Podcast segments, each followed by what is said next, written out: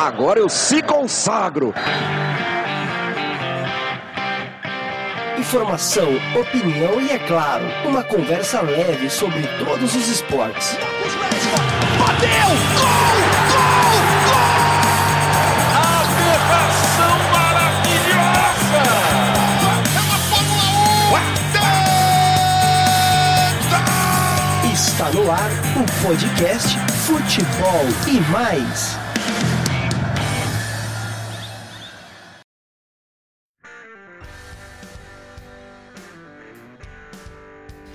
Fala meu amigo, minha amiga, que é Marquinhos Monteiro. Estamos começando hoje aí mais um podcast Futebol e Mais. Muito legal estar aqui com você, falando tudo aí sobre todas as modalidades esportivas e de um papo leve, né, um papo descontraído e explicando os fatos, as discussões aí que estão no momento, as situações aí de clubes, de federações, de atletas, de todos que, que de tudo que envolve o esporte, né, na realidade. E hoje eu queria falar aí sobre essa situação do coronavírus. É, todo mundo está cansado já de ouvir sobre isso. É, todos os noticiários falando sobre paralisações, comércios fechados, é, pessoas não circulando nas ruas das suas respectivas cidades por conta desse vírus que está assolando na realidade o mundo, né? Não é só o a nosso, nosso meio aqui, mas todos os países aí com a Itália sofrendo um caos enorme por conta das mortes e também aí é, China, Estados Unidos e é, todo, todos os lugares, né, para ser bem sincero. Mas eu não queria falar sobre isso, né, sobre a, essa parte do coronavírus que está assolando o mundo, mas sim no Brasil e falando sobre os clubes de futebol. Não os clubes grandes, porque os clubes grandes eles eles têm suas fontes de renda, lógico que serão comprometidas, os patrocínios é, terão que ser reajustados, os salários dos jogadores, porque a renda não vem, né? A torcida não comparece ao estádio.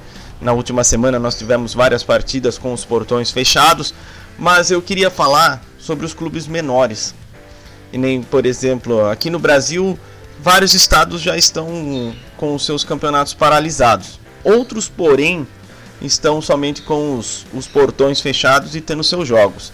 Só para você ter uma ideia, Roraima, Amapá, Pará, Acre, Piauí, Paraíba, Mato Grosso e Mato Grosso do Sul não tem, não, não pararam seus campeonatos estaduais. É, eles estão jogando com os portões fechados. Os outros estados, porém, é, estão parados aí ou por tempo indeterminado ou até 15 dias, né, como o caso do Campeonato Carioca. Mas assim, falando, vou falar diretamente do Campeonato Paulista, que é onde nós estamos aqui, né? É, o Campeonato Paulista é o seguinte: é, tá paralisado, não tem uma previsão de, de, de, de retorno e as, as, equipes pequenas elas sofrem, né? Por quê? Porque é o seguinte: é, eles têm um contrato normalmente pré-definido, que nem o Santo André, que é o atual líder da competição do Campeonato Paulista.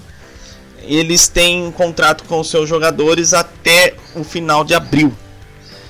E aí, como que eles vão fazer se o campeonato retornar depois? É, vão ter desmonte de times, é, que nem o, o próprio Bragantino não, né? O Bragantino está disputando a primeira divisão, mas o Santo André, o Novo Horizontino, o Água Santa, que são equipes que não disputam as principais divisões do Campeonato Brasileiro, e eles estão, é, eles têm um contrato muito pequeno porque acabou as competições, é, eles mandam seus jogadores embora por conta dos altos salários, né? Porque o futebol paulista é uma vitrine pro, pro futebol nacional. E aí eles mandam os jogadores embora, contratam outros de muito menor expressão, claro, e disputam competições regionais, como a Copa Paulista, ou no máximo aí vai que seja a Série D do Campeonato Brasileiro, que normalmente é o caso do Novo Horizontino. O que fazer?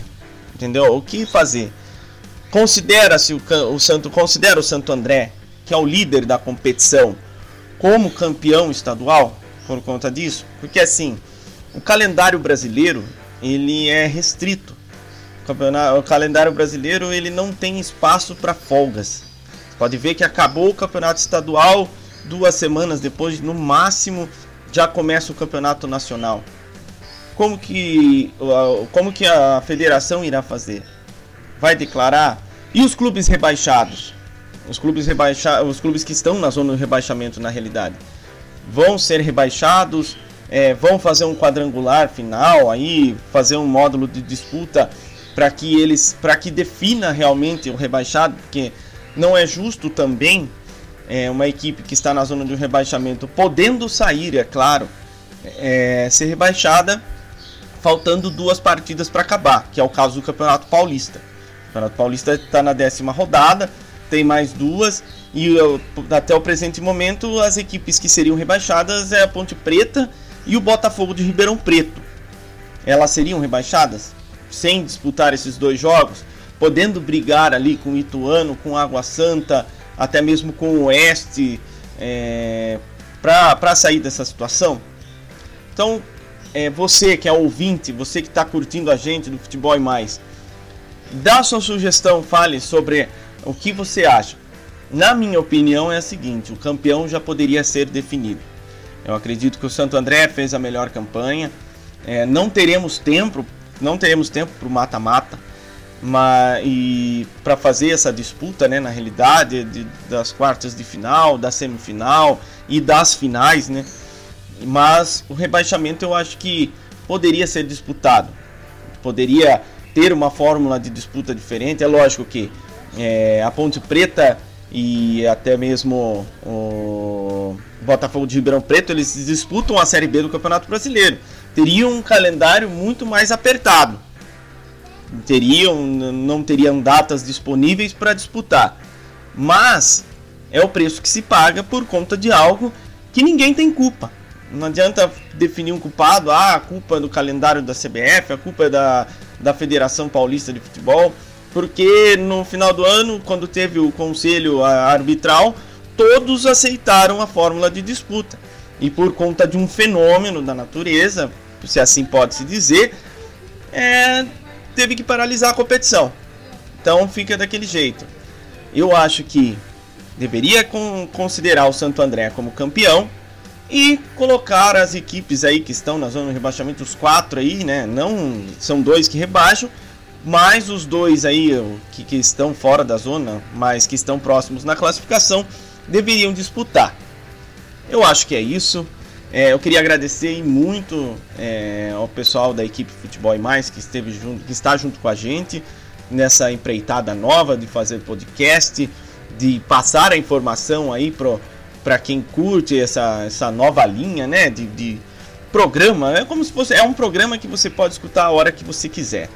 Queria agradecer, agradecer ao Marcelo Macaus e agradecer também ao Juninho Videira aqui foi o cara que fez essa linda abertura aí do, do, do podcast Futebol e mais. E agradecer a você que nos ouve e que está curtindo a gente. Dê sua sugestão. É, entra lá na, no, no, Facebook, facebook.com barra futebol e mais oficial. Temos também a nossa página no Instagram, que é arroba equipe futebol e mais.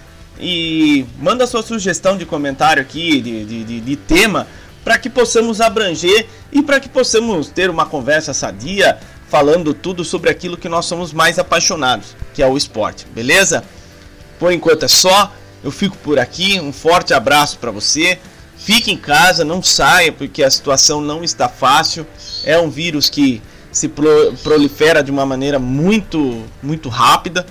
E cuida aí, ó, das pessoas que têm mais idade e que fazem parte do grupo de risco, beleza? Forte abraço, fique com Deus e até a próxima.